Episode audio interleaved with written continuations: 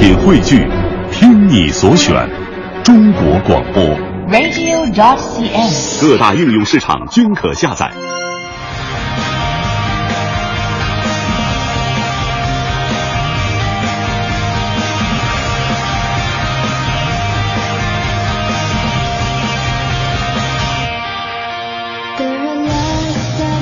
好，现在是北京时间七点零二分，又过一十秒，欢迎您继续锁定 FM 一零六点六中央人民广播电台文艺之声，收听这时段为您送上的快乐早点到。各位好，我是大明。我就觉得吧，这人呐不能白活，要活就得活出一定的境界。比方说事业的最高境界，就是工作的时候家人想你，放假的时候单位想你。生命最高的境界呢，就是哭着来，笑着走，死而无憾。朋友的最高境界，就是久不联系，但是常在心中。打电话第一句从来不是“哎你好啊，谢谢啊，下次再见”呢，而是“干啥玩意儿呢？出来喝酒啊！”喝酒的最高境界呢，就是你还知道对方是谁，但是对方早就不知道你是谁了。哎呀，我们说人生苦短，必须带感呐。也许此时此刻，你已经非常麻木的、厌倦的爬起了床，准备上班的路上、上学的路上。此时此刻，你找不到人生目标的话，想一想，我们人生短短几十年，如果带不出感的话，那岂不是白活了呢？也希望各位都能够活出自己的人生境界。正在为您直播的是《快乐早点到》，全新正能量一天马上开始。接下来，让我们有请黄欢带来今天的头条置顶。头条置顶，头条置顶。中纪委官网通报称，黑龙江省人大常委会副主任、省农垦总局党委书记隋凤富涉嫌严重违纪违法被调查，这是十八大之后黑龙江第一个被调查的省部级高官。昨天，国务院办公厅下发文件，要求各部门、各地方政府加强环境监管执法，这是第一次国务院办公厅就该问题下达通知。国家发展改革委发布了党政机关办公用房建设标准，其中规定，部级正职办公室每人不超过五十四平方米。彩票公益金的管理及其运行机制将有望得到一次较为彻底的清查摸底。这次行动在全国范围内审计十八个省，将持续一个月时间。北京地铁十二月二十八号开始调价，将限站内的最长停留时间。广东省的司法体制改革试点正式启动，方案已经获得中央批复。南非总统祖马将在十二月三号到六号对中国进行国事访问。阿富汗首都喀布尔一家外国非政府组织驻地昨天晚上发生爆炸袭击和枪战，导致至少三人死亡。据著名篮球评论员苏群透露说，裁判管理委员会作出裁决，金佛站主裁李平因重大失误将被停止执法资格十五轮。今天凌晨，欧罗巴联赛小组赛的第五场进行，国际米兰主场二比一逆转乌克兰的蒂涅博罗队，国米主场二比一逆转取胜，晋级欧联淘汰赛。快乐早点到，给生活加点料。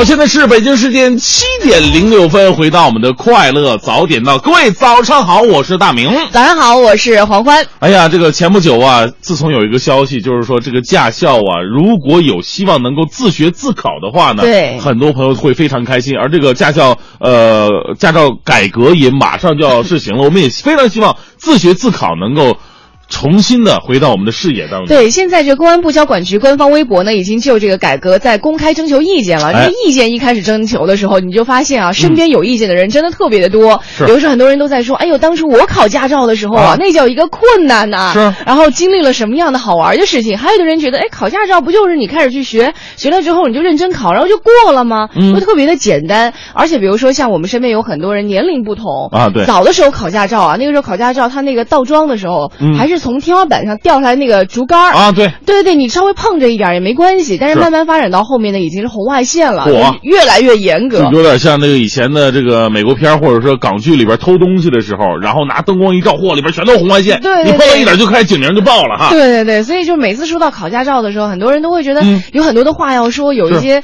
呃，比如说我我报驾照有一些什么样的困难呢、嗯在考试的过程当中，在学的过程当中，这个老师有多么的对我们的不耐烦，等等等等啊。嗯那今天我们在节目当中就和大家一起来说一说我考驾照的一些奇遇记。哎，对，当然了，我相信收音机前很多朋友啊，已经是考完的，也有很多朋友，我说还没学车呢，这没学车的朋友呢，今天听听节目，绝对的可以有所收获。是的怎么跟老师接触啊在车上的时候应该注意点什么啊？今天我们在这个八点半之后的这个嗯隐秘而伟大当中呢，也会请来一位这个驾校老师，听他来给我们说一说啊。我们他会不会骂人？哦，我我考驾你照，小心点啊！考驾照那个老师简直是就没有一个不骂的，就是不要说骂你家人那种、啊那种那种话了，就是。就骂完之后，学了一趟车下来，你觉得自己除了吃饭，好像什么都不会，那种自尊心伤的呀，。今天你给他骂回来啊！这这干这行的时候不骂人的，今天他往那一坐上，你会不会做呀？啊，直播间的椅子是这么做的吗？长大脑子啊！耳机戴上想啥呢？啊，你不戴耳机怎么听我说的话呀？待会儿这些问题都你来说，好不好？哎呀，我跟你说，一会儿我就跑了。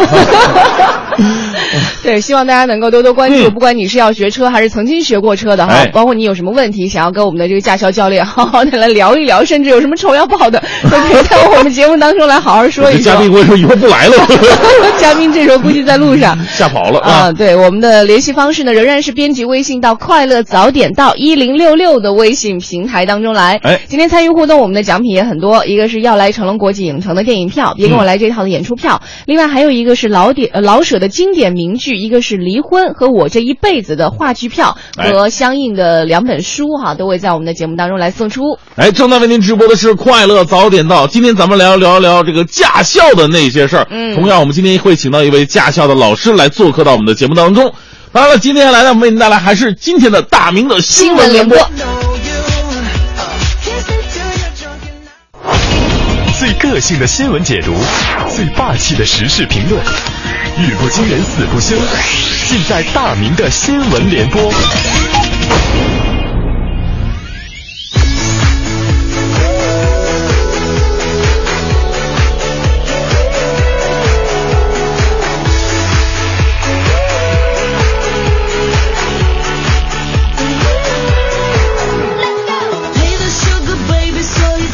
大明的新闻联播啊，我们听过一句话，就是你想知道什么是希望的话，你就买一张彩票；你要想知道什么是绝望的话呢，你就买一大堆的彩票。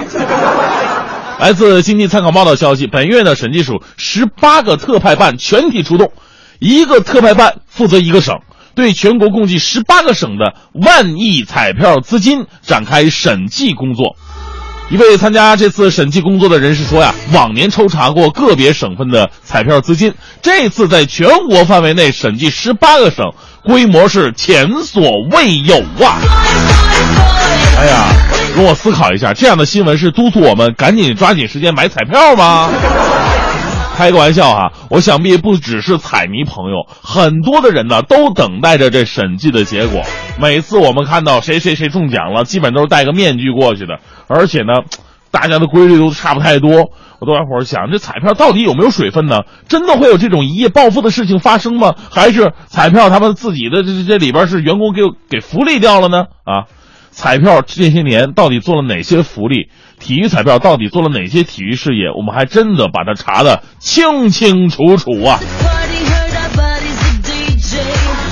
不过话说回来啊，这些买彩票的也没谁抱着什么为了福利和体育事业去买。好，我们接下来呢，再来关注一条来自安徽电视台的消息。近日呢，在广东河源的一家银行里边发生了特别诡异的一幕。啊，抢银行的我们听说过各种凶神恶煞，那接下来这一位呢，这就有点脑残了。一个男子呢，穿着拖鞋，提了这一把菜刀，冲到柜台前面啊，抢钱啊！然而呢，在场群众啊，只是淡淡的瞥了他一眼。哥们儿也太不职业化了，是吧？穿拖鞋来的，这玩意儿一会儿跑咋跑呢？这是。银行工作人员更厉害，干什么玩意儿啊？抢钱！抢先去排队。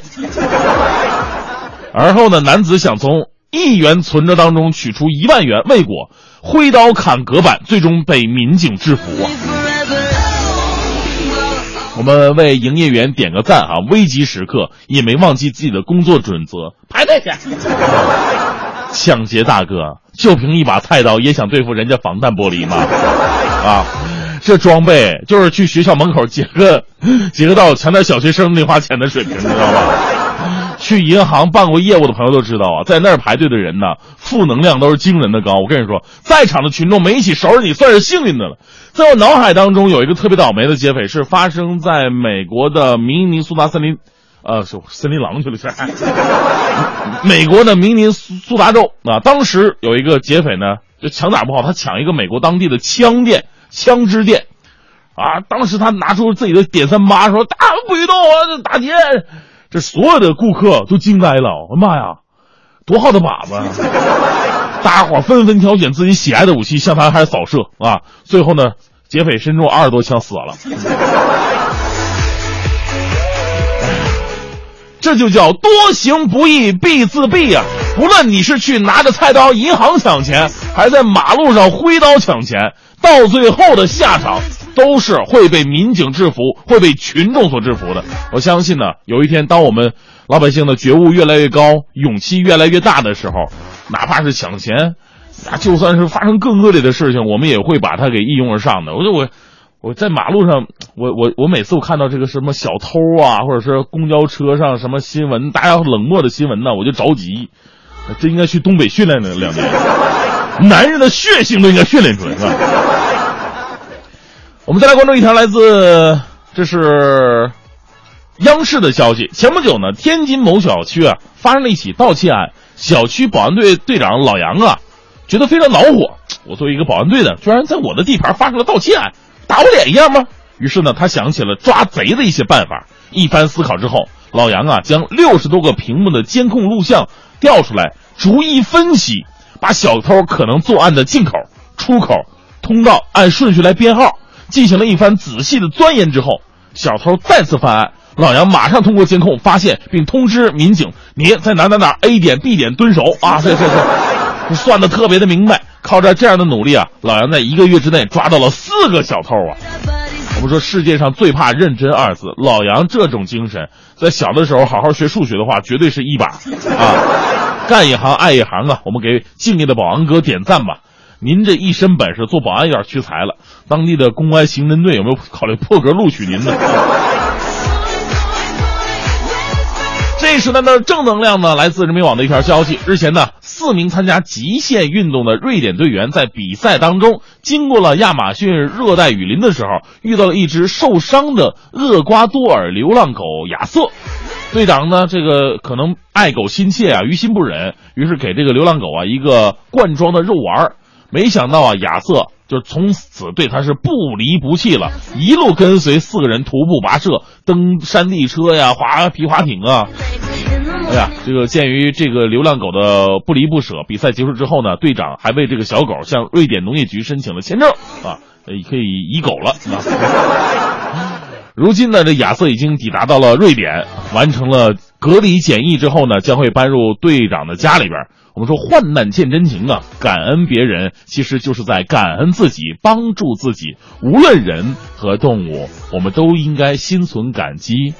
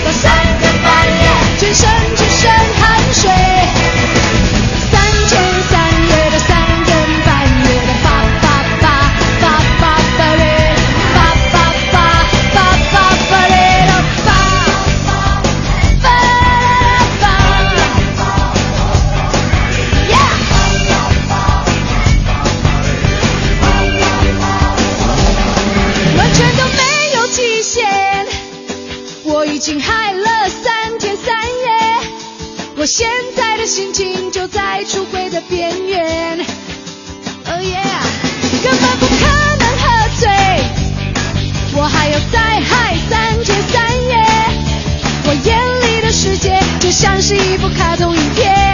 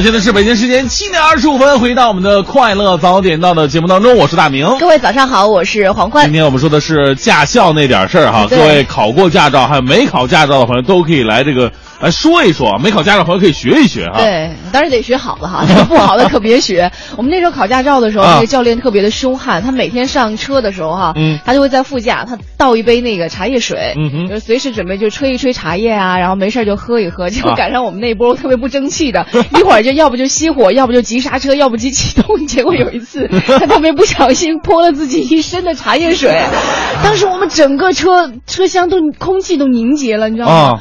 啊当时开车的人都不知道说什么，因为他太凶了。后来还是我们后排的几个女孩、啊拼命的跟那个教练，还给他擦说：“哎教练对不起，教练对不起。”他就不不小心的，然后教练就把用手把我们拨开，然后就恶狠狠的看着那个开车的人，就说：“你开！”就那种，特可怕。天哪！就是很多驾校的老师，我不知道他们是不是统一学过，就是这个战术对这个开车的人来说是是最有用的一种帮助哈。心理压力特别大。是，你看，但是也有不太一样的。你看啊这个 UV 说了。说大明哥、黄欢姐，我的爸爸就是一名驾校教练。哦我爸爸在教学员的时候从来不骂人，哎而是那种幽默教学啊啊，并且呢，学员通过率是百分之七十哎，而且他教过的学员呢还会发短信、打电话感谢他。而在我学习开车的时候就不一样了，我爸把我骂的简直了，就说把这辈子哭好几次。把这辈子积攒的怒气都发在他一个人身上了。哎呀看出是亲生的。我们那时候开开学开车的时候，教练还打你的腿，知道吗？就因为那个时候踩离合啊什么，你都两只腿不知道怎么使。你穿短裙过去，打打你腿就是流氓，快流氓。哪儿敢啊？打就打了，都不敢吭声那种。今天我们在节目当中和大家一起来说一说哈，你考驾照的那些奇葩事儿。那在八点半之后，我们也会把一位这个驾校教练请到我们节目当中来。压力很大呀。对你现在有什么问题想要问他的话呢，都可以通过发送微信到“快乐早点到一零六六”。高气流，快乐稍后回来。欢迎收听海洋的快乐生活。大家好，我是海洋。说前天坐车，海洋旁边呢坐了一个特别可爱的小姑娘，啊，就是 a girl。啊，小萝莉，我就想逗逗小女孩儿问，小哥，哎呀，不行啊，这是，我是小姑娘，你今年啊五岁哈，我今年是二十五岁啊，六十年之后我比你大几岁呢？小妹妹说，六十年以后我六十五岁，叔叔你可能 game over 了。哎呀。一千年以后，世界早我，无法深情挽着你的手，亲吻着你额头，也能够一起。今晚五点，海洋现场秀，咱们接着聊。一零六六听天下，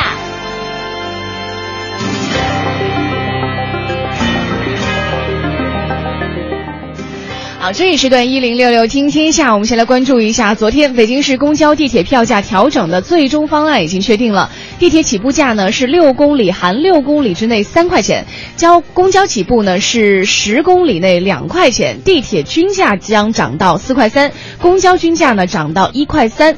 新票价将会在十二月二十八号统一上调，到时候相关的优惠折扣啊，还有刷卡优惠呢也会同时来实施。啊，从此我们告别了地球上最便宜的公交和地铁哈。对，使用一卡通刷卡乘坐地铁的乘客呢，每自然月内啊，每张卡支出累计满一百元以后的乘次，价格给予八折优惠；满一百五十元以后的层次呢，价格给予五折优惠。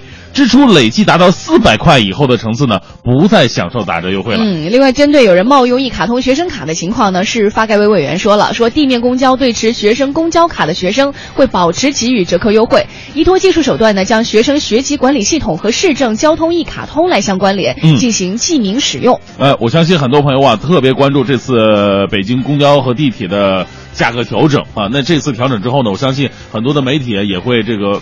铺天盖地的一轮又一轮的给大家来灌输，希望大家在乘坐的时候呢，能够这个心理上的也能调整过来吧。嗯，再来关注一下，由于市场预期呢，欧派克可能不会达成减产的协议。分析认为说，国内油价周五下调呢，已经是不可避免了。国内油价将迎来调价史上首次的九连跌，而这次调价很有可能让部分城市依然坚挺的出租车燃油附加费满足调整条件。此前，北京、广州等没有下调的城市呢，开始遭遇质疑的声音了。目前，北京市出租车燃油附加费的收取标准呢为每运次一块钱，于二零一三年七月份就开始执行了。北京市发改委在十一月十八号曾经对媒体表示，由于油价变动没有达到调价幅度，北京的出租车燃油附加费呢暂不做调整。啊，再来关注一下永远的思想者罗丹雕塑回顾展在国家博物馆开馆了。作为中法建交五十周年系列庆祝活动的收官之作，这一次展览是囊括了一百三十九件罗丹的传世名作。展览呢会持续到二零一五年的三月二十二号，门票是五十块钱。嗯所以有时间的话呢，可以到这个国家博物馆去好好感受一下这个罗丹雕塑回顾展。是。北京市属公园昨天推出了 APEC 精品文化之旅，涉及到了颐和园、天坛公园、北海公园、景山公园啊、北京植物园、北京动物园。其中呢，颐和园的文化精品游览线路最大程度的还原了北京 APEC 会议配偶游园线路。是的，我们再来八卦一个事儿哈，这个很多这个关注娱乐新闻的人可能都知道了，这高圆圆和赵又廷呢，今天要在台北举办婚礼了。很多曾经把高圆圆视为女神的这个男性朋友们都觉得非常的心伤，而且据传呢，两人的婚礼会走复古风，宾客以赵又廷方的亲友为主。赵又廷的父亲赵树海啊，是台湾著名的男歌手，这听着名儿特别熟。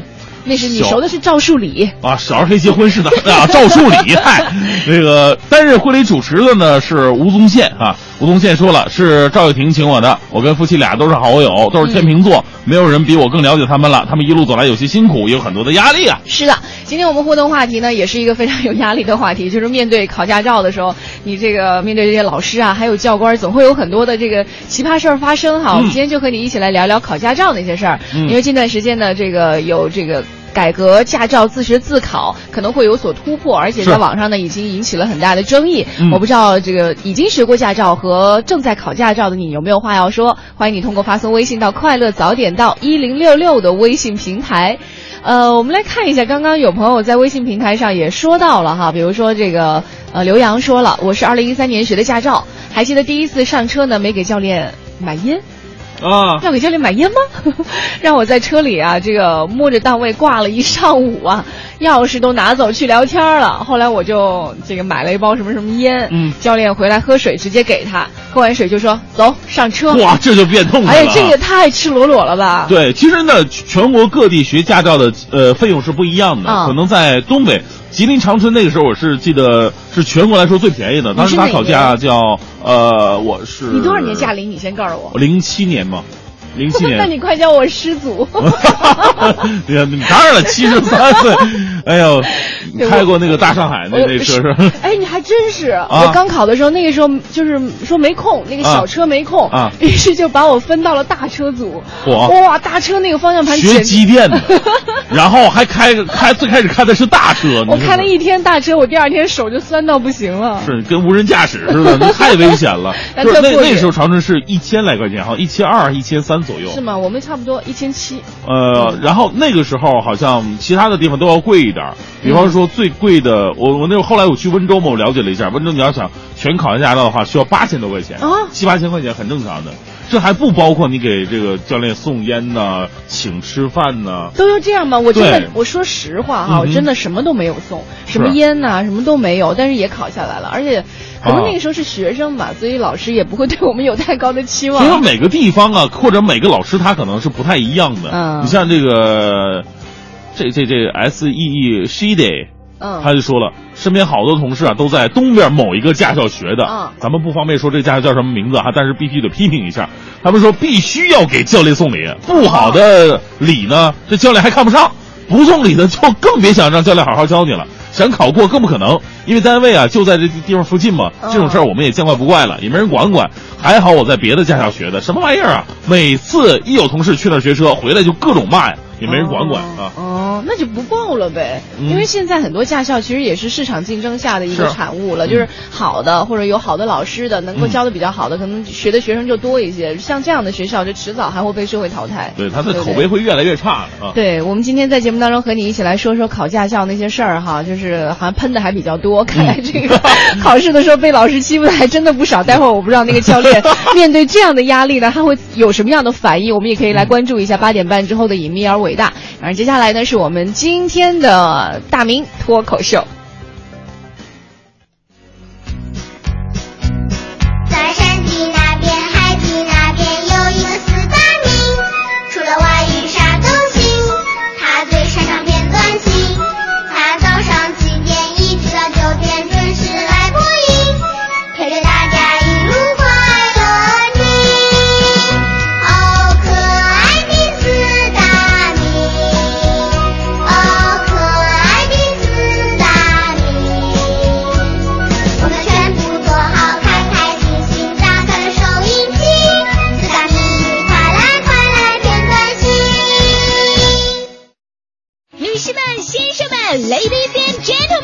现在是大明脱口秀时间，掌声欢迎我们亲爱的 Star me。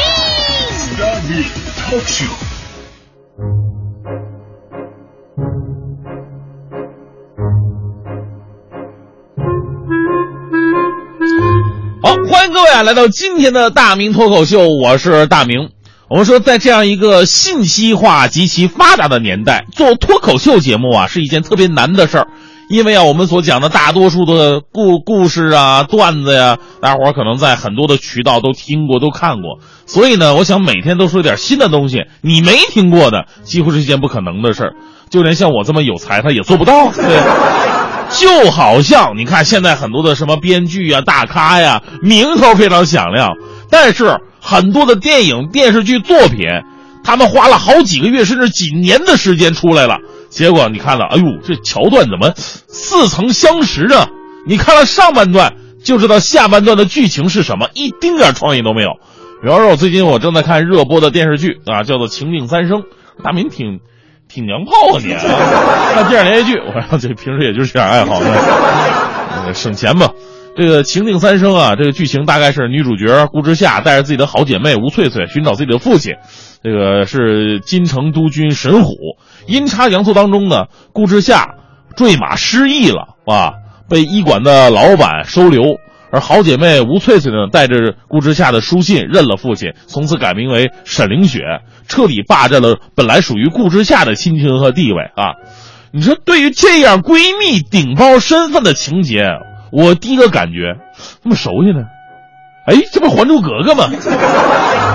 不仅国内哈，好莱坞大片也都是一样。你看现在现在非常流行的这个超级英雄的电影，啊，什么蜘蛛侠呀、超人呐、绿巨人呐、钢铁侠呀，这那玩意儿的，其这这除了名字不一样，其他基本差不太多。大致的规律就是，富帅靠科技，土鳖靠变异。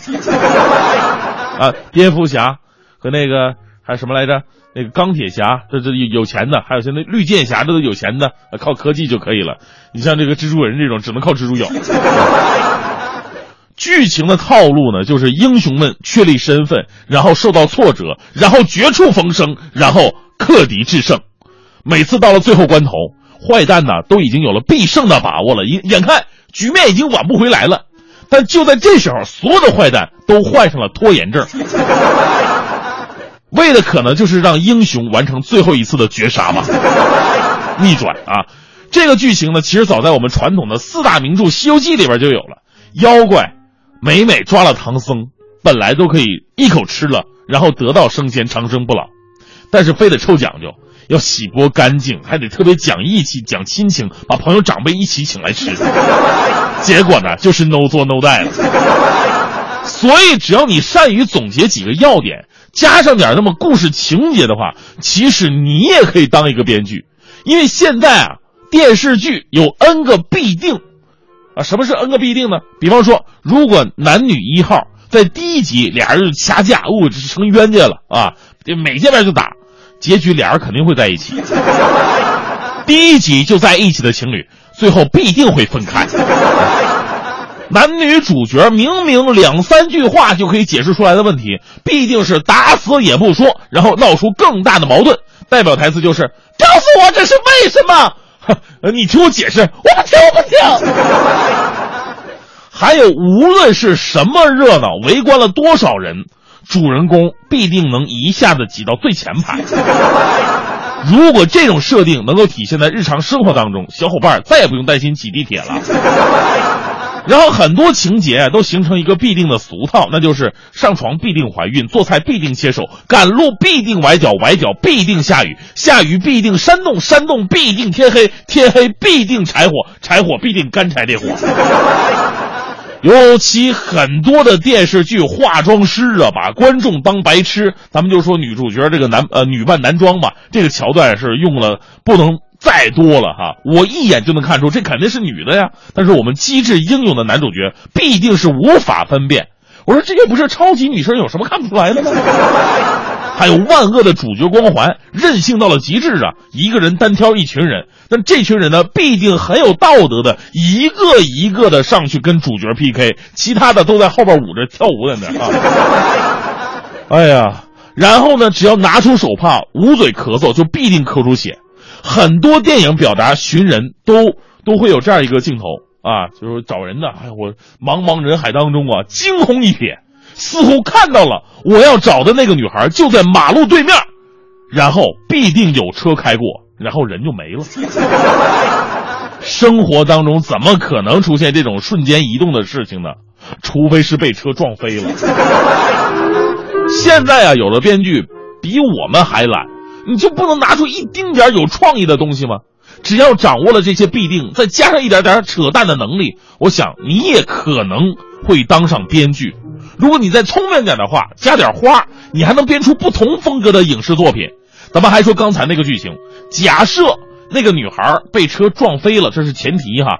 加上不同的结果，就是不同的电视剧的类型。比方说，一辆汽车飞驶而来，当即将撞倒女孩的时候。女孩突然腾空而起，在空中转体七百二十度，并从腰间拔出两把手枪，对准汽车不断射击，汽车随即爆炸。这就是美国大片儿。一辆汽车飞速驶来，当场把女孩撞倒，司机慌忙下车，结果到了车头一看，女孩没了。回头时发现女孩已经坐在了后座，满脸鲜血，并对司机微笑。这就是日本恐怖片儿。一辆汽车飞速驶来，当场把女孩撞倒。当司机扶起女孩，突然发现女孩的脖子上有一个巴掌大的胎记的时候，痛哭流涕。原来女孩是他失散多年的亲妹妹。这是新加坡的伦理片。一辆车飞速驶来，撞飞了一名女孩。司机下车扶起女孩，两人默默相对，释放爱情的火花。双方在双方家庭的阻力之下百折不挠，最终还是圆满的结合了。这是琼瑶剧。一辆汽车飞驶而来，当场把女孩撞倒。司机是个大帅哥，慌忙下车把女孩送到医院，然后不停的探望，然后不停的追求，然后出现第三者，然后他们俩感情爆发，最后在即将走到一起的时候，其中有一个人突然得癌症死了。这就是韩国煽情的偶像剧。一辆汽车飞速驶来，当场把女孩撞倒。司机下来把女孩送到医院，一看没什么事儿，刚要走，结果这时候来了一帮人，领头的是一个谢顶的男人。于是司机说：“爹，你咋来了呢？娘，你咋来了呢？小萌，你咋来了呢？爹，你这干啥呀？我果园还有事儿呢，没事我回果园的。这就是永远播不完的国产爱情偶像剧《乡村爱情》。”一辆汽车飞速驶来，当场把女孩撞倒。司机下来一看，就说：“亲爱的兄弟姐妹，你怎么样了？”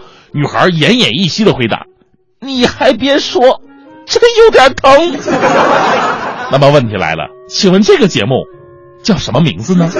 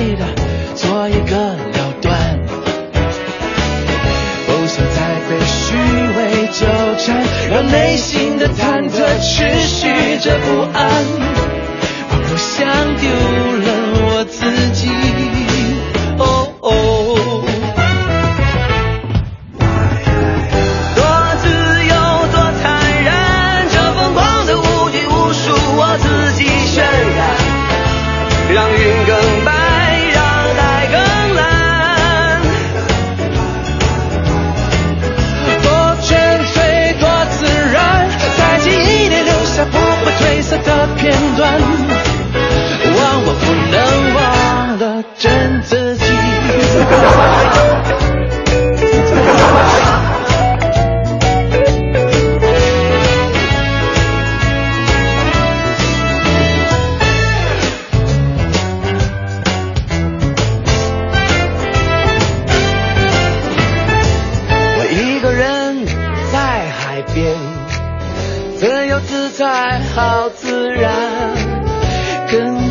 消极和颓废的做一个了断，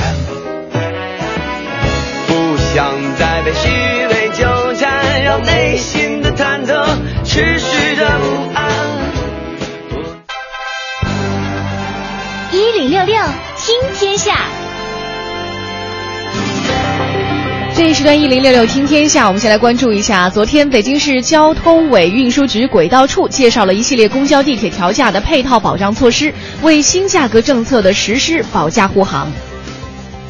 二零一五年底呢，就会增加两千一百部新能源和清洁能源公交车辆，完善定制公交平台，提升预订座位、在线支付等服务水平。通过热线、网站、手机 app，还有微博、微信、电子站牌等载体呢，方便乘客选择公共交通出行路线，实时查询公交、地铁何时到站和查询乘车的费用信息。嗯，我们来关注一下天津市出台的出租房屋管理新规定，今后呢，出租住房的人均租住使用面积呢不能够低于五平米，厨房、卫生间、阳台和地下储藏室等等非居住空间是不能够出租供人员居住的。任何单位和个人发现了出租房屋存在的违法违规行为，都可以进行举报。哎，是现在各位朋友都特别关注自己的身体健康，对尤其在饮食方面，希望呢每次吃到嘴里的哪怕这一口饭，我都知道这一口饭能让我长多少膘啊，嗯有卡路里是多少。对，有一些食品包装袋上都会显示。呃是美国期待已久关于食品热量的标示呃表示法规近日出台了，就按照规定啊，所有餐饮连锁店、电影院、游乐场以及自动售货机，只要是贩卖食物的地方，都必须注明所售食物的卡路里的数值。啊，那再来关注一下京开高速哈及西南四环十六点四公里公交专用道将在这个礼拜天正式开通启用了。嗯居住在西南城及大兴地区的市民，绿色出行将会更加的便捷。西南三环公交专用道石花路线为玉泉营桥西到新兴桥南路段呢，长度是八点六公里。据市交通委预计啊，公交专用道启用之后，该路段车流量预计将会下降一到四成左右，公交总运行时间节省四成。尤其京开高速，公交总运行时间最多将会缩短六成。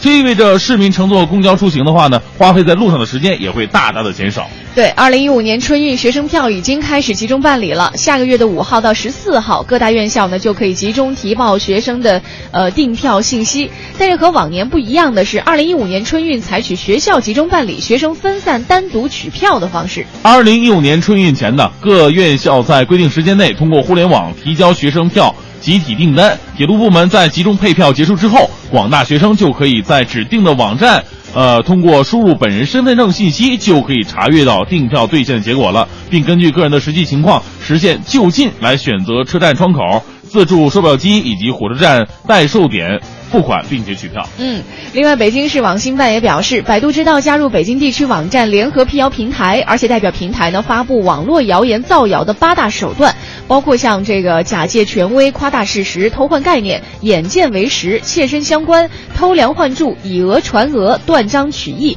提醒大家增强防范的意识。呃，是让人印象比较深刻的是什么呢？就是曾经有一条微博说啊，说这个埃博拉病毒感染期间有一种症状，呃，是僵尸症状。嗯大家伙儿可能有看过《行尸走肉》的哈，或者以前僵尸片儿的，这个僵尸跟这个症状是极为相似的。呃，并出现对人或者其他生命体发出攻击性的行为。随后呢，百度知道真相问答机栏目辟谣说了，说这个埃博拉病毒感染潜伏期过后啊，病人会很快出现头疼、高热和呕吐等症状，呃，继续恶化呢会出现休克和多器官衰竭，这时候病人基本上已经丧失了行动能力。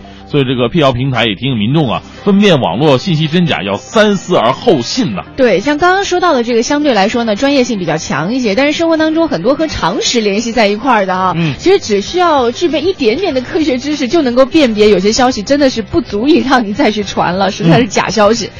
再来关注一下，昨天是十一月的第四个星期四，是感恩节。我们在微信朋友圈啊，还有在这微博当中，都看到朋友各种各样的感谢。对尽管这是美国人民独创的一个古老节日，但是感恩的态度是不分国界的。有很多中国体坛明星也是纷纷表达了感恩之情，这其中就包括了孙杨。呃，孙杨呢，在这个首先是驾照门事件之后呢，又赶上了这个禁药门哈，呃最近不太顺利，但是孙杨还是在微博上发表了一个感恩，他想起我的一个老师讲的话，男人的胸怀是委屈撑大的，一切不能摧毁你的，只能使你更加强大。每一个不曾起舞的日子，都是对生命的辜负。游泳是我的生命，为了国家的尊严和荣誉，我愿意接受任何的考验，并将继续拼搏，勇往直前的游下去。谢谢朋友们支持与鼓励。嗯，近段时间，澳大利亚公布了一份关于性别不平等的全面研究，显示了澳大利亚的职场性别差异呢仍然是非常的大。澳大利亚女性尽管是占了全国劳动力的一半，但是管理职位女性呢仅占了四分之一，同一职位上，相较男性薪酬还降低了百分之二十四点七。对，那么来关注一下世界范围之内，澳大利亚的女性职场参与排名呢，在一百四十二个国家当中，也仅仅排在第五十一位。据悉，澳大利亚正在推行的带薪产假改革计划，也将以该研究作为了参考。啊，北京时间的八点零七分，这里是由易果生鲜独家冠名播出的《快乐早点到》。今天我们说到的互动话题呢是，呃，考驾照那些事儿哈，就是在驾校学车呀，等等等等，很多人都经历了一些不平凡的事情。欢迎你通过发送微信和我们互动，微信平台是“快乐早点到一零六六”。待会儿呢，我们也会在。八点二十以后啊，隐秘而伟大的环节里，请出一位驾校的教练，请他作为这个教练这本身的行业这个从业者来角度来跟我们说一说哈，驾校的一些事儿到底是怎样的。如果你有问题想要和他一起来聊的话，也欢迎你通过发送微信到“快乐早点到一零六六”的平台当中和我们一起来聊。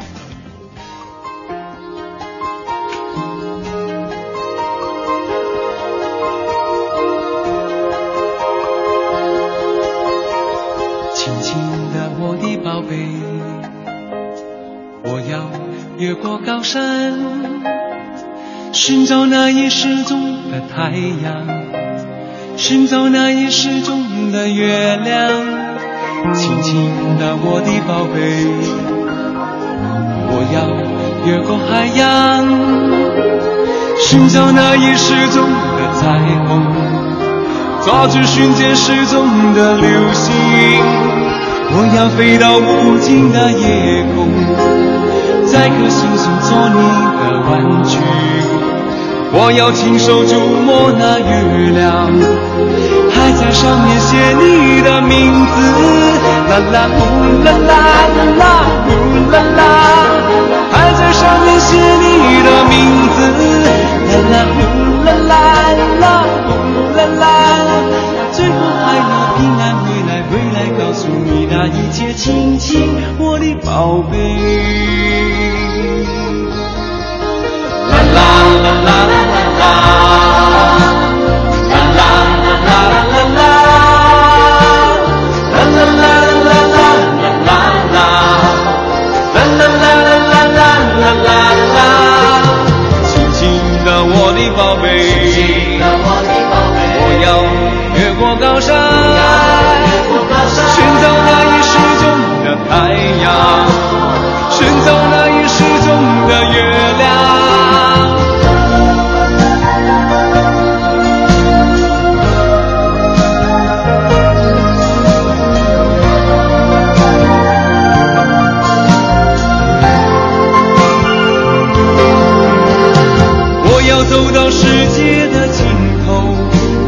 寻找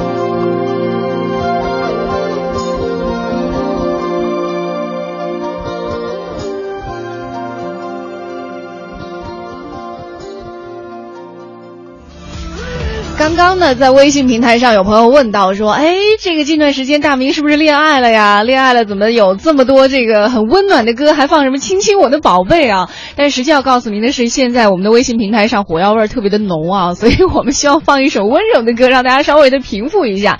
今天我们互动话题呢，和您一起来说到的是考驾照那些事儿啊。每个人都发生了在自己的身上啊，都发生过很多很多的事情，都和这个驾校教练有关。那今天呢，我们在《隐秘而伟大》当中就。呃，请来了一位，其实也不算是驾校教练了哈，因为之前我们说实话，还真的打了很多的电话请驾校教练。当我们把这个话题这个主题一抛的时候，很多教练都说啊，你把我请过去就骂我是吗？所以很多都拒绝了。于是我们就想了一个折中的办法，请到了一个一位叫做手把手汽车陪练公司的副总王总哈，有过八年陪练经验的王总，请到我们的直播间和我们一起来说一说，我们一起来说考驾照的一些事儿。王总您好。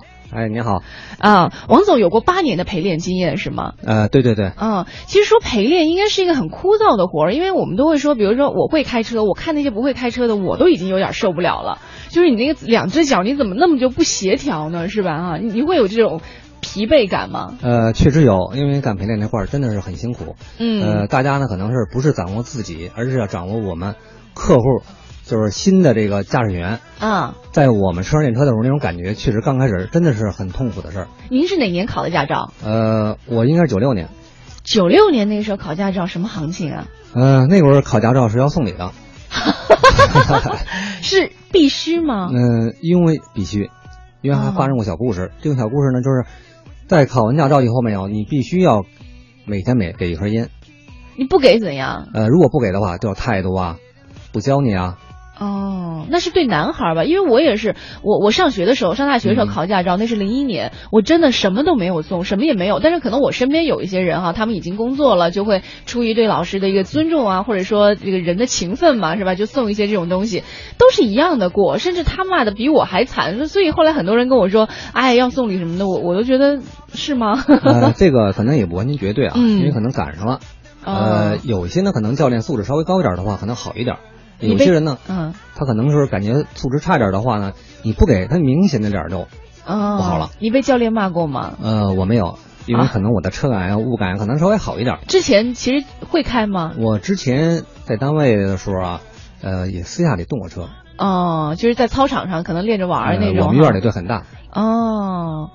啊，今天我们也是把一位陪练哈请到我们的直播间当中。一般我们说到这个驾校的教练的时候，我们会有一幅图画，比如说，呃，教练就一副特别凶的样子，说啊你怎么那么笨，怎么教都教不会。完了，旁边就一个唯唯诺诺学车的人，要不就是啊教练会说，哎呀你脑子是不是灌铅了还是灌水泥了？你这加门和呃加油门和离离合你都你都不知道在哪儿吗？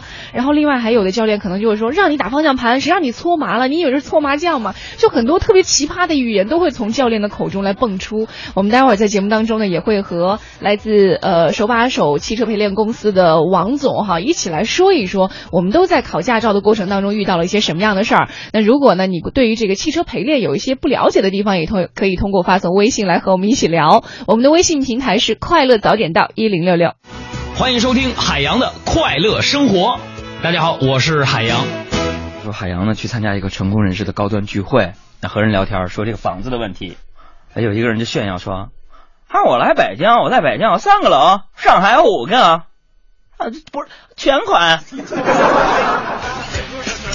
轮到我了，这怎么整？我说这个这个 party 呀、这个大 party，咱得符合这个气质，是不是？啊，咱不能那什么呀？我说啊，我说你你你你这还行啊，我呢就不行，我没统计过啊，我大概也就是房三十多个啊。他就很惊讶，呃大哥三十多个反哪儿啊？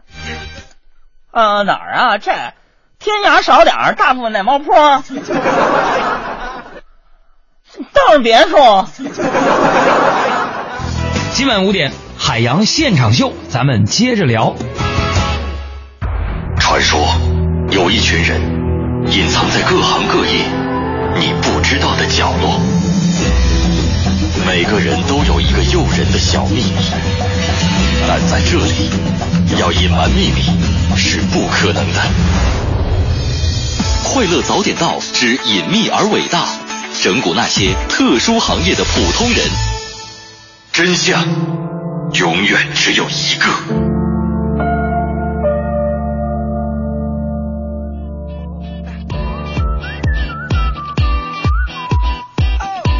是的，今天快乐早点到特别节目《隐秘而伟大》就请来了一位让一众学员既害怕又很尊敬的这个不老传说哈，他就是驾校陪练。当然，这驾校陪陪练呢，和我们传统意义上的驾校教练还是有一定区别的。如果你想知道这个考驾照到底会经历哪些事儿，呃，之前你经历过的一些事儿呢，也可以通过发送微信和我们一起来聊一聊哈。这个教练到底为什么那么大火气啊？我们的微信平台是快乐早点到一零六六。今天我们请到的是来自手把手汽车陪练公司的副总王学文先生，王先生你好。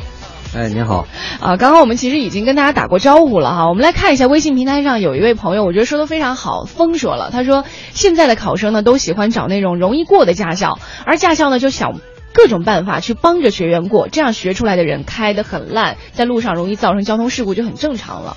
所以才会出现了像您这样的这个呃陪练公司的出现。陪练公司是是怎么样一回事儿？跟我们说说。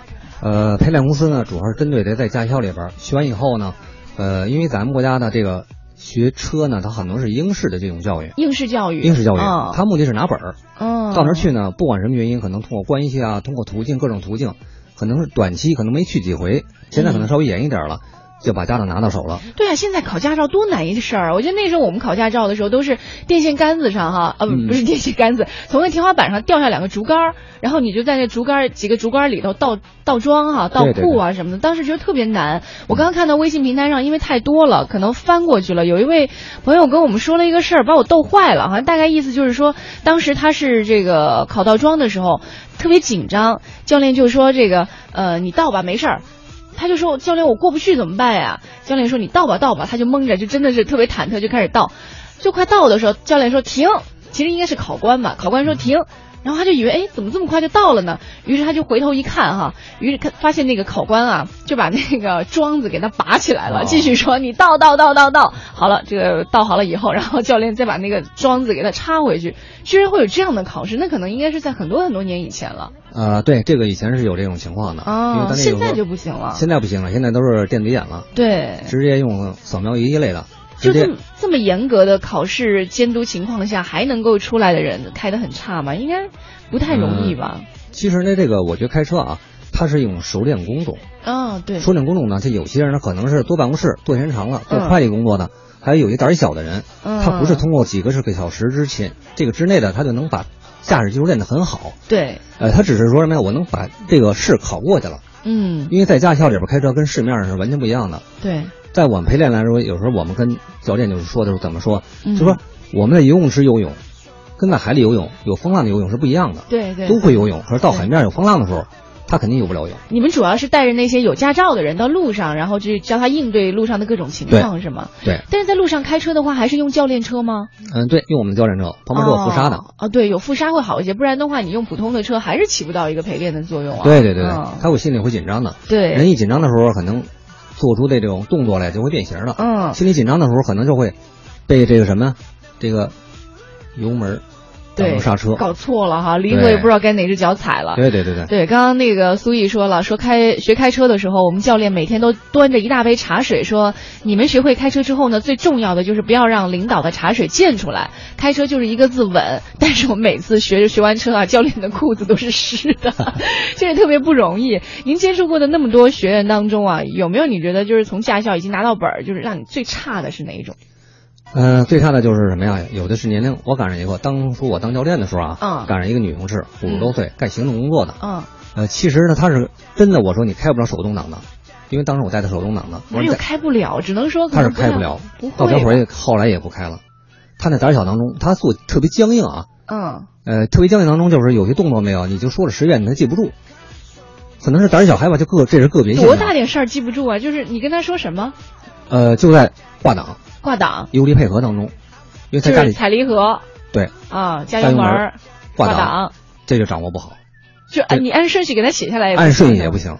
练练了一天，一天吧，当中我们当时练那会儿练了他三个小时嘛，每天没我们定定多练两啊个三个小时太多了，时间他会感觉很累他，很疲惫的。嗯，结果这一拿着驾照三四年没有没动过车，结果家里有这车以后没有想练车，仨小时没学会这个。那后来你放弃他了吗？呃，后来让他是改自动挡了，哦，就改自动挡了是吗？他要不然他自己也很很痛苦的，哦，他拿这当成一种负担，这就很麻烦。对对，因为我们说吧，陪练公司呢，我们主要让大家感觉什么呀？叫快乐驾驶，快乐驾驶快乐当中能学会。你们怎么样体现这快乐？嗯旁边跟他说话也不合适啊。嗯、这种快乐当中呢，首先呢就是说我们是招教练的时候，不会让他去有那种脾气大的人、啊，心情不好的人、啊不阳光的人嗯，他就会有一点小事故，要不马路上谁别我们一下，因为我们速度很慢嘛，别他是吧啊别？我们一下，别他，哎，对，那撞可他单挑里行。。我们确实这样开了也不少教练，我们也轮换了很多教练当中就是这种态度、嗯脾气性格。我说你是好人，可是你不适合开车教别人。对，你自己开车没有问题，很熟练了。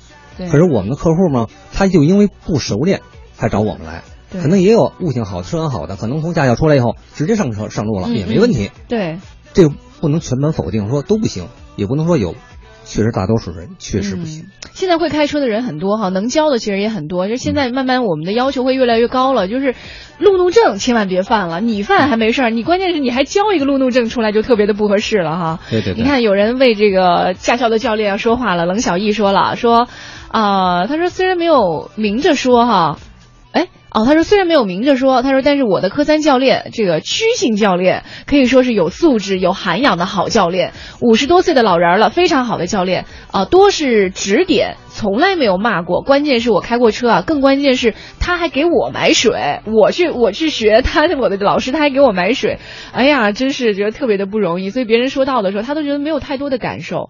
就这个真的跟可能每某一个驾校关系也不是特别大，跟那个教练本身关系挺大的。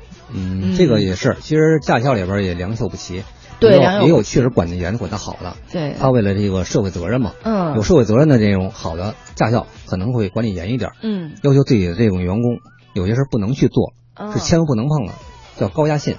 高压线，对，啊要的东西，单位要肯定你要一盒呃要一盒烟五块钱，嗯嗯可能当我们知道举报上来的话，可能要罚五十十倍。嗯所以这样的话呢，教练呢会逐步逐步提高自己的这种综合素质呢。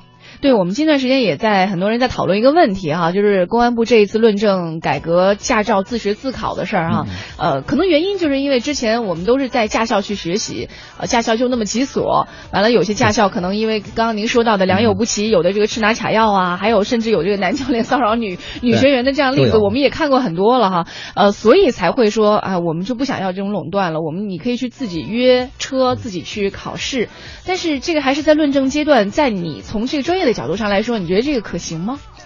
嗯，我觉得暂时恐怕够难的。不是说上海已经在执行了是吗？对，上海可能那也个别的。嗯，呃，如果咱们这个新的这些学员如果没有驾照前条不了解的话，嗯如果直接在路面走的话，可能更会影响北京的这种堵塞。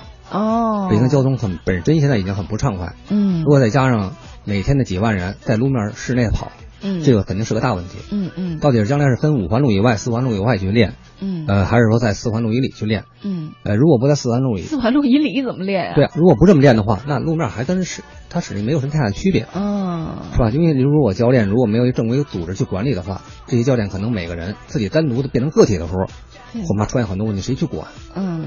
这也是一个很大的难题。对，我们来一边来看看这个微信平台上，Kevin 说了，说上大学的时候呢，我们寝室六个人集体学车，寝室有一哥们儿之前在老家摸过几次车，这给他牛的呀！学交规的时候呢，对我们也是加以嘲讽啊，说多简单的交规你还用背吗？结果科目一大家都过了，他考的是八十九，差一分儿。到了科目学医库，他又嘲笑我们总撞杆儿，结果考试的时候呢，他又挂了。最后到了上路呢，他还嘲笑，结果呢，路考的时候我们都过了，他考试上车二十秒就被教练喊停了，问他知道哪儿错了吗？他突然就幡然醒悟了，一拍大腿说：“哎呀妈，忘了系安全带了。”所以很多时候，有一些可能摸过车的人总觉得自己会开车，但是其实你你心里想的会开车和真正达标上路还是有差距的哈。啊、对嗯，因为上路开车跟驾校考试，它在某些方式上可能是很注重的地方。嗯，说个安全带没系，这个肯定哦考试不合格的。对，呃，熄一回火，熄两回火，这个驾照呢也不会发给你的。嗯，可是咱们自己开车当中在马路没系安全带，只是罚个五十块钱五十块钱，对是吧？那会儿是五块，现在改成五十了。啊，那时候五块，啊，对我罚过，我被哦罚过。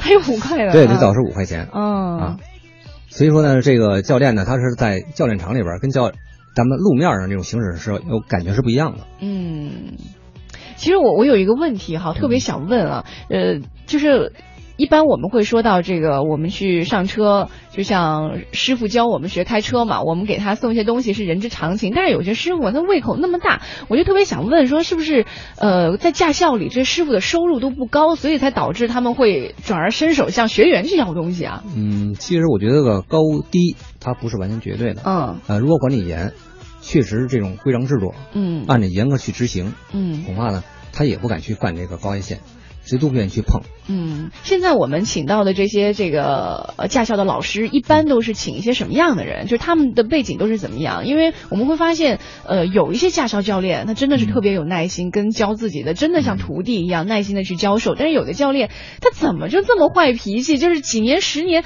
我想你天天这样发脾气，对你自己身体也不好啊。所以我想，他到底是什么人才有资格去当教呃驾校的教练呢？呃，其实我是一个老北京人，嗯嗯、我感受到我都对我感觉到北京的很多教练过去都是属于郊区农民啊，哦，比较多一点呃，因为比较辛苦，嗯。呃，因为又比较远，嗯。一般都在四环路以外，哦，市区的人那时候去可能上班不太方便，一般驾校也都在郊外啊。四环五环以外，对对对。都相对比较远，所以都找了一些当地的一些人，嗯。呃，他们呢可能也是可能会开车，经过考试合格，考教练证，嗯。他们呢就在当地的上下班比较方便，嗯因为到时候晚上可能到九点，市区的话可能没有公交车了，哦回不来了，对。在当时的前提下，嗯。所以我觉得他们可能也有有什么压力啊，考不过去要扣试，嗯。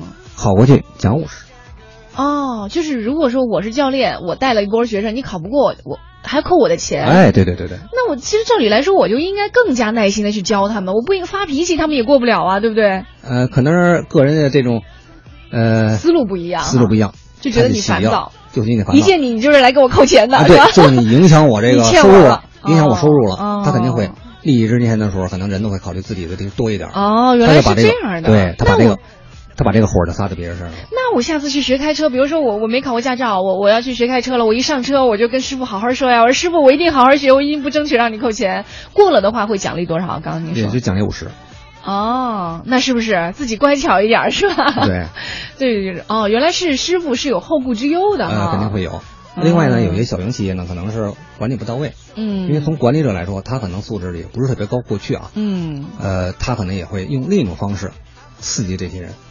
他这种教育方式，他的教练就会上下都是一种脾气比较暴。对，可能教练呢，在领导那儿呢，可能也是经常的挨训、挨说，对没有受到表扬。对这跟咱们国家这种教育制度肯定有点关系。激励方式还是，有关系国外呢是以激励鼓励，嗯加奖励，而咱们呢是以批评，对老是找你缺点。对对对，这个对教练心里边会气到的。这不光是教教练教车哈，跟爸妈教孩子也是一样的道理啊。对，就会影响的。对，上边怎么对我，我就怎么对下边，是他变成习惯了。所以这个可能还得从上边开始做起。哎对对对 您说这个像我们那个时候开始这个学车的时候，女孩还稍微好一些，嗯因为教练毕竟是男的嘛。那男的上车就是不对，因为毕竟你没摸过，你的确是协调性需要有个过程。一摸车，这个男孩就是上车的还就被打腿，就是嗯，对左腿、右腿打了以后，你 那两个腿不知道该怎么动，越打越傻，是吧？对对对，哎呀，穆小天就说了，说我去年考驾照，到了场地呢，教练让我在那儿练倒车、练倒库，我就直接上车开练了。当时就觉得，哎呀，这车怎么那么沉呢、还不好开。我大概练了有十分十多分钟哈，看见教练就跑过来，还说，哎呀，你把手刹放下来呀，放下来。哎呦，我下车就感觉到这前盖特别烫。啊像呃，因为您是在这个手把手呃这个。叫汽车陪汽练，车陪练对。对汽车陪练公司一般都是已经拿到驾照的。对对。拿到驾照去您那儿学习的话，会不会有那种就是还是基本功特别差？嗯，刚刚您说的有一个例子是根本就什么都不会的，对。那有一些应该是还会一点儿，但是就不敢，对吧？呃，我觉得既然找陪练嘛，他从哪方面肯定有自己的缺陷，嗯。要不胆小，嗯。要不害怕，嗯。要不是不熟练，嗯。要不是交通法规不知道，要不然就是多少年没摸车了，嗯。我要熟悉。嗯而真正开的比较好的，也有一部分人，就车感啊、思维啊很灵巧啊，有些人可能自己上路也没有问题。嗯大多数人，因为通过这五十多个小时的考完试了，去的时候可能匆匆忙忙练两小时、两小时，啊到最后儿真的不熟练。因为汽车就是一个熟练工种嘛，它还对对包括路面行车经验，对，还有真的到了路面以后没有？因为驾校里边为什么好开一点啊？大家排着队走，没有行人，对对对对没有闯红灯，没有闯绿灯，没有。对而是在咱们正常的交通行驶当中的马路上，行人闯红灯了，是吧？对。汽车违章违规的，让呢你心里边不知怎么办了，嗯。到底哪个对哪个错，他都分不出来。对，这样通过我们这十个小时呢，我们教练耐心去告诉他交通法规。嗯，啊，包括我们路面的行驶当中这种经验的积累，还有刚才说协调性，对，大脑反应过来，因为眼睛看到反应到大脑，嗯大脑要反应的手脚，对要协调的。哎，你这样一说，我觉得特复杂。其实就是你摸多了就，你找到一个手感哈。开车也有个车感，但很多人就是开车开着开着开始总觉得就这么不协调，一开始特紧张，但一开高速回来一趟，哎，觉得哎我找到人车合一的感觉了，是吧？哎对对对就其实大家很多学车的也也不用太过的紧张。那我们时间的关系哈，我们时间最后呢，还是请我们的这个王总啊，来自手把手汽车陪练公司的王总，给我们的很多就要学车的朋友提一些建议。可能不是到你们公司去学，就只是说我要去考驾照的这些学员们，从来没摸过车的，嗯，提点建议。呃，我觉得没摸过车的话呢，呃，还是到正规驾校，现代校区多练，嗯对，多练多。认真去学。面对那些特别凶的那种老师教练的话，你有什么方法吗？您作为一位教练，从您教练的角度上来说，啊，呃，如果遇到这样的话呢，我觉得可以你向领导反映，下次我换人，哦，这是最好的方式可以换人，这是最好的方式。不需要默默忍受是吗？呃，不要默默忍受，如果你忍受的话，可能咱们的精神会崩溃的，嗯，时间长了会压抑的，嗯，见到他会恐惧的。对对对，当见着人恐惧的时候，可能练技自己的技术的时候没有，他就要消减一半儿。嗯所以在，所以我们有感觉就是我们让我们的客户叫朋友式教学，嗯，这是我们公司提出出来朋友式教学，让我们客户都满意。当朋友朋友的时候，在马路上他会紧张情绪会降一半儿的。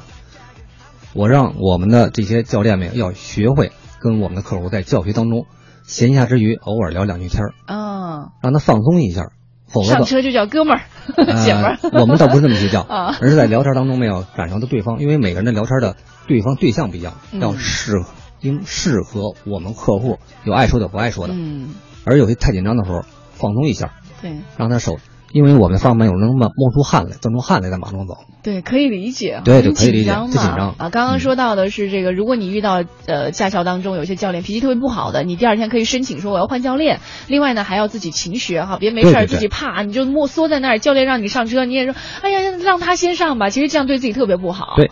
哦，你还要给教练扣钱，对对对教练还不生你的气是吧？还有吗？嗯，我觉得呢，呃，真的是得就这两点认真，对，主要是勤学练，想去不是为考驾照。哦，我觉得到驾校以后啊，千万不要我为为拿驾照而去考试，嗯，而是到驾照我要学会一些安全知识，嗯掌握，掌握我一些驾驶技能，对对对这两样掌握好了，心里边可能会艺高人胆大。对对。呃，如果驾驶技术不好的话，越有害怕，是手脚越不协调。对，我突然想到还有第三点，就是刚刚其实我们提到了，上车时候嘴甜一点儿，告诉师傅说，师傅我会好好练，你别骂我，我一定是不让你扣这五十块钱。嗯、对，啊嗯行。今天特别感谢我们的这个手把手汽车陪练公司的王总来到我们的节目当中哈，和大家一起来聊到了这个考驾照，其实真的是有一些呃不算窍门儿吧，起码有一些方法可循，让我们在学车的时候少挨一些骂，少挨一些批，起码可以学得更加的轻松一些。特别谢谢王总来到我们今天的以迷而伟大，呃，这个下次呢我们在节目当中如果还有关于这个考试啊、考这个驾照方面的一些问题，还会来把您请到节目当中来好吗？好的好的，谢谢。哎，谢谢。那今天我们的快乐早点到到这里就告一段落了，非常感谢各位的全程收听。待会儿在九点之后呢，是宝木和小曾给大家带来的综艺对对碰，更多精彩内容欢迎你关注央广网三 w 点 cnr 点 cn。我是黄欢，谢谢王教练，拜拜。